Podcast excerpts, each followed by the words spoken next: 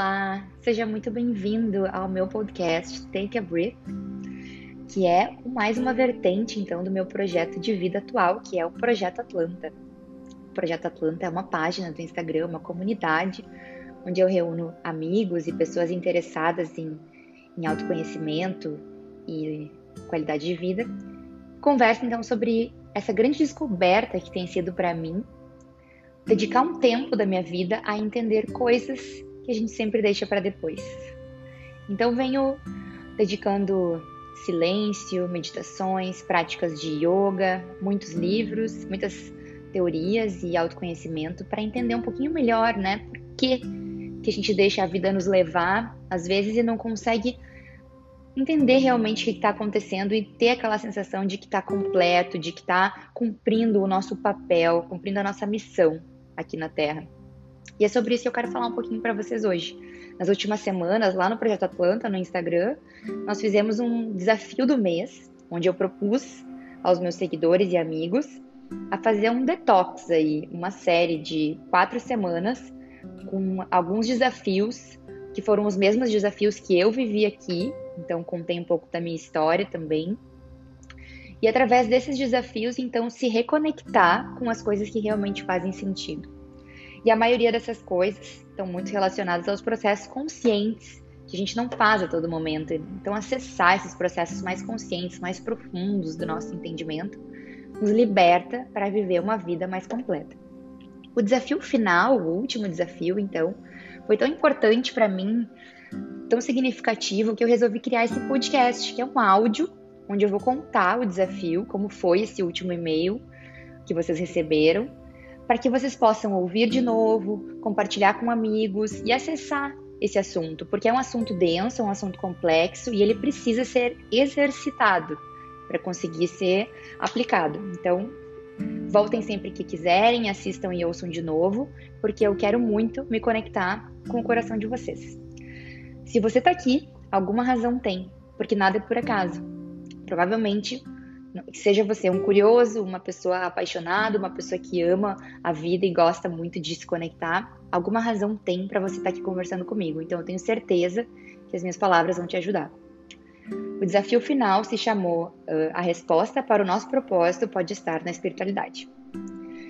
Então, a gente sabe que há um consenso né, entre a ciência, física e filosofia de que tudo aquilo que sobrevive ao longo do tempo na história do universo é consequência de equilíbrio o positivo versus o negativo, a noite e o dia, a vida e a morte, o feminino e o masculino, yin yang, subjetivo e objetivo, religião e espiritualidade.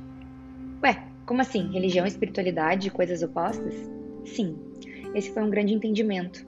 Religião e espiritualidade são duas energias opostas e complementares. Por isso, é possível que você conheça muitas pessoas que são muito religiosas e não são necessariamente espiritualizadas. Mas por que, né? Por quê? Tu sabe me dizer a diferença entre religião e espiritualidade?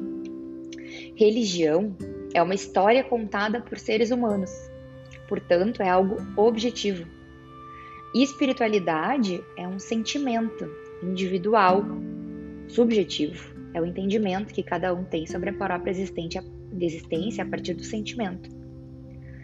Então, por que? Se, assim, se essas coisas são tão boas e tão importantes, por que nós desenvolvemos medo da palavra espiritualidade? Nos últimos séculos, nós vivemos uma era de grandes avanços na tecnologia, o que trouxe muito poder para as coisas objetivas, como dinheiro, dominação, hierarquia, matéria.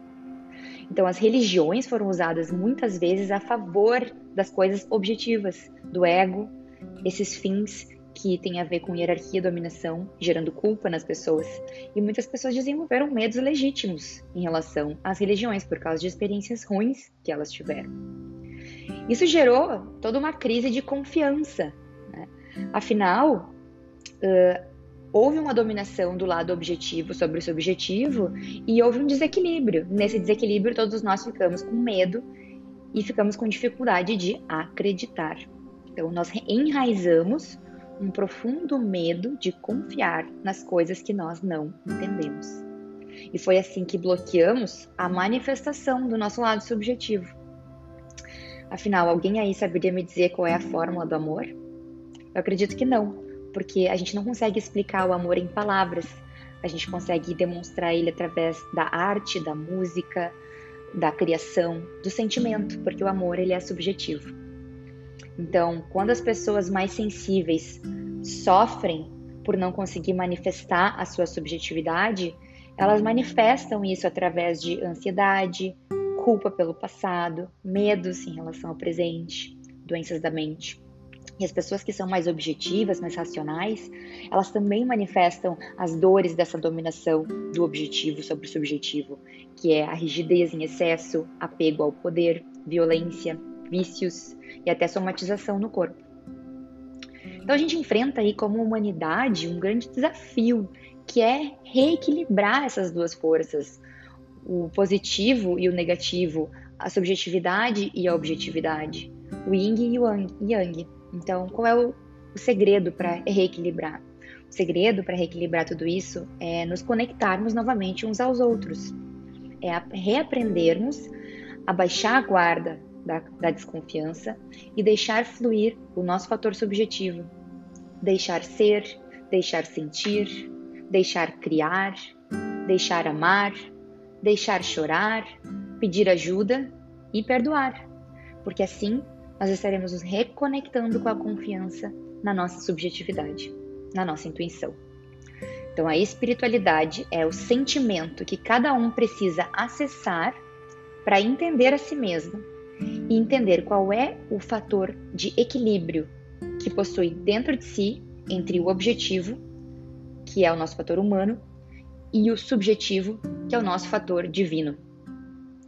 Por isso, Cada história na espiritualidade é única, inensinável e intransferível.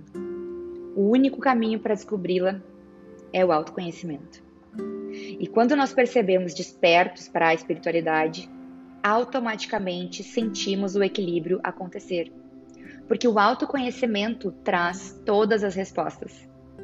Nós aprendemos a balançar o fator objetivo e subjetivos. E aí entendemos que os dois estão a nosso favor como recursos para atravessarmos esse presente que é o tempo de viver. Viver no planeta Terra. E é lindo porque é nesse momento que a gente entende o nosso verdadeiro propósito. Muitos de nós provavelmente já nos pegamos pensando que o nosso propósito de vida estava em obter coisas, matéria, dominação, dinheiro e ainda assim sentíamos que faltava alguma coisa, não é verdade?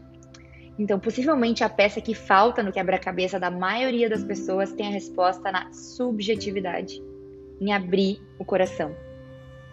Então, por isso que o exercício prático da última semana do desafio do projeto Atlanta foi dedicar 15 minutos por dia para atividades que amamos, mas não fazemos há muito tempo.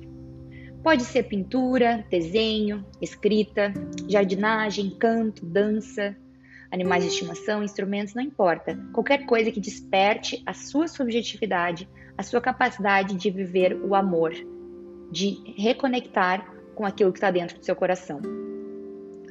Não esqueça, nós somos o mestre da nossa passagem na Terra. A única coisa que nós deixamos aqui é a nossa história, a história que vamos contar sobre nós mesmos. Então foi um prazer ter vocês aqui. Eu estou de coração muito grata por terem chegado até o final. Espero que possam se conectar comigo através do Projeto Atlanta, deixar o seu feedback, compartilhar com amigos, para a gente poder mudar um pouquinho a história dessa humanidade. Um beijo no coração.